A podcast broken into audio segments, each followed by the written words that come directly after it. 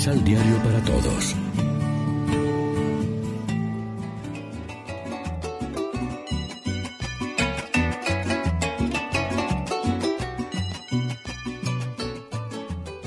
Primera lectura.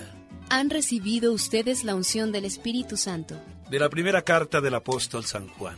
Hijos míos, esta es la última hora. Han oído ustedes que iba a venir el anticristo. Pues bien, muchos anticristos han aparecido ya, por lo cual nos damos cuenta de que es la última hora.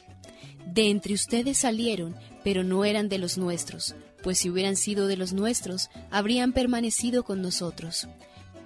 Pero sucedió así para que se pusiera de manifiesto que ninguno de ellos es de los nuestros.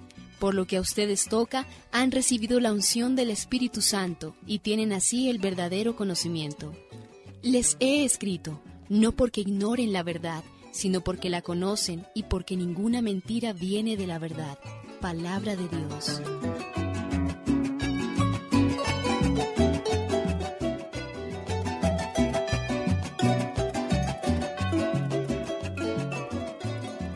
Salmo responsorial del Salmo 95. Alégrense los cielos y la tierra. Cantemos al Señor un canto nuevo. Que le cante al Señor toda la tierra. Cantemos al Señor y bendigámoslo. Proclamemos su amor día tras día. Alégrense los cielos y la tierra. Alégrense los cielos y la tierra. Retumbe el mar y el mundo submarino.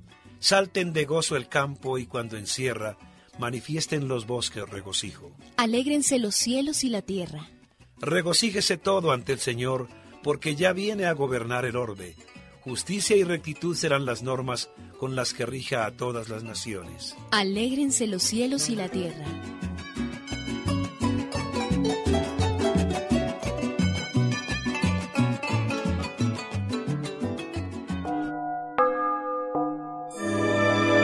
Del Evangelio según San Juan. En el principio era el verbo, y frente a Dios era el verbo, y el verbo era Dios. Él estaba frente a Dios al principio. Por él se hizo todo, y nada llegó a ser sin él. Lo que llegó a ser tiene vida en él. Y para los hombres, esta vida es la luz. La luz brilla en las tinieblas, y las tinieblas no pudieron vencer la luz. Vino un hombre de parte de Dios. Este se llamaba Juan. Vino para dar testimonio. Vino como testigo de la luz, para que por él todos creyeran. No era él la luz, pero venía como testigo de la luz. Porque la luz llegaba al mundo, la luz verdadera que ilumina a todo hombre. Ya estaba en el mundo y por él se hizo el mundo, pero este mundo no lo conoció. Vino a su propia casa y los suyos no lo recibieron. Pero a todos los que lo recibieron les concedió ser hijos de Dios. Estos son los que creen en su nombre.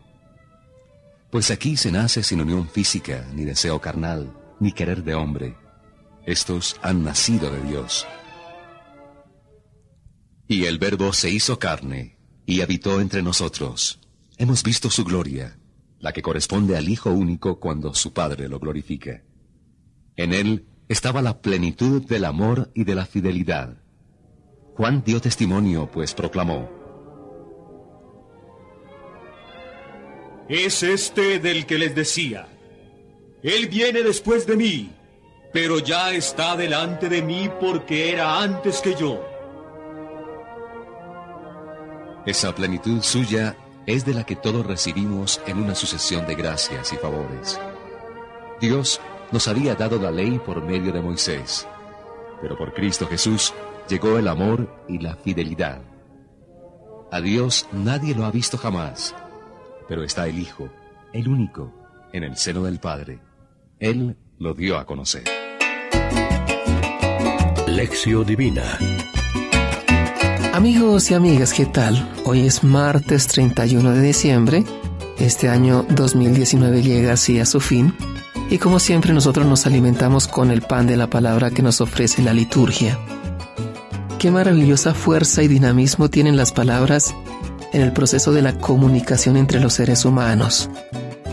Ellas expresan pensamientos, ideas, sentimientos, vivencias y todo un mundo maravilloso de interioridad. Pero la presencia física de la persona es aún más maravillosa porque el tono de su voz inconfundible, la cercanía, el abrazo, la mirada, su calor, su rostro, en fin, todo su ser nos llena de alegría y felicidad. Cuando Dios quiso comunicarse al hombre de forma totalmente cercana, escogió el camino de la encarnación, es decir, hacerse humano, semejante a nosotros en todo, menos en el pecado. Y lo hizo para comunicarnos no solo su palabra, sino también su intimidad, su proximidad, su voz, su rostro, sus expresiones, pensamientos y sentimientos.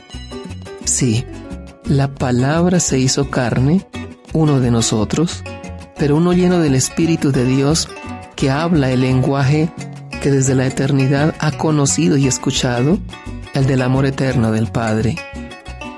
Ahora lo hemos conocido y es verdad. Ella es la palabra definitiva, reveladora de la intimidad de Dios, pero también de la intimidad y misterio del ser humano. Dignificado por la palabra encarnada, el ser humano recobra su verdadera y auténtica identidad, la de hijo. Los caminos se vuelven a encontrar. El Padre recupera a sus hijos liberados del pecado y de la muerte. El Hijo entrega a su Padre el mejor de los regalos, una humanidad restablecida y liberada de todo mal por la fuerza del Espíritu Santo. Reflexionemos. ¿Reconocemos el lenguaje humano y cercano del Dios que se ha hecho palabra encarnada en Jesús? ¿Vivimos con intensidad la novedad de una vida bajo la guía del Espíritu Santo? Oremos juntos. Oh Dios, gracias porque enviaste a Jesús, que es la palabra, tu Hijo, a mostrarse ante nosotros, así como ser humano, para que nos guiara e iluminara nuestra vida. Te pedimos que cada día caminemos más acordes a lo que nos pide para brillar junto con Él en tu reino. Amén. María, Reina de los Apóstoles, ruega por nosotros.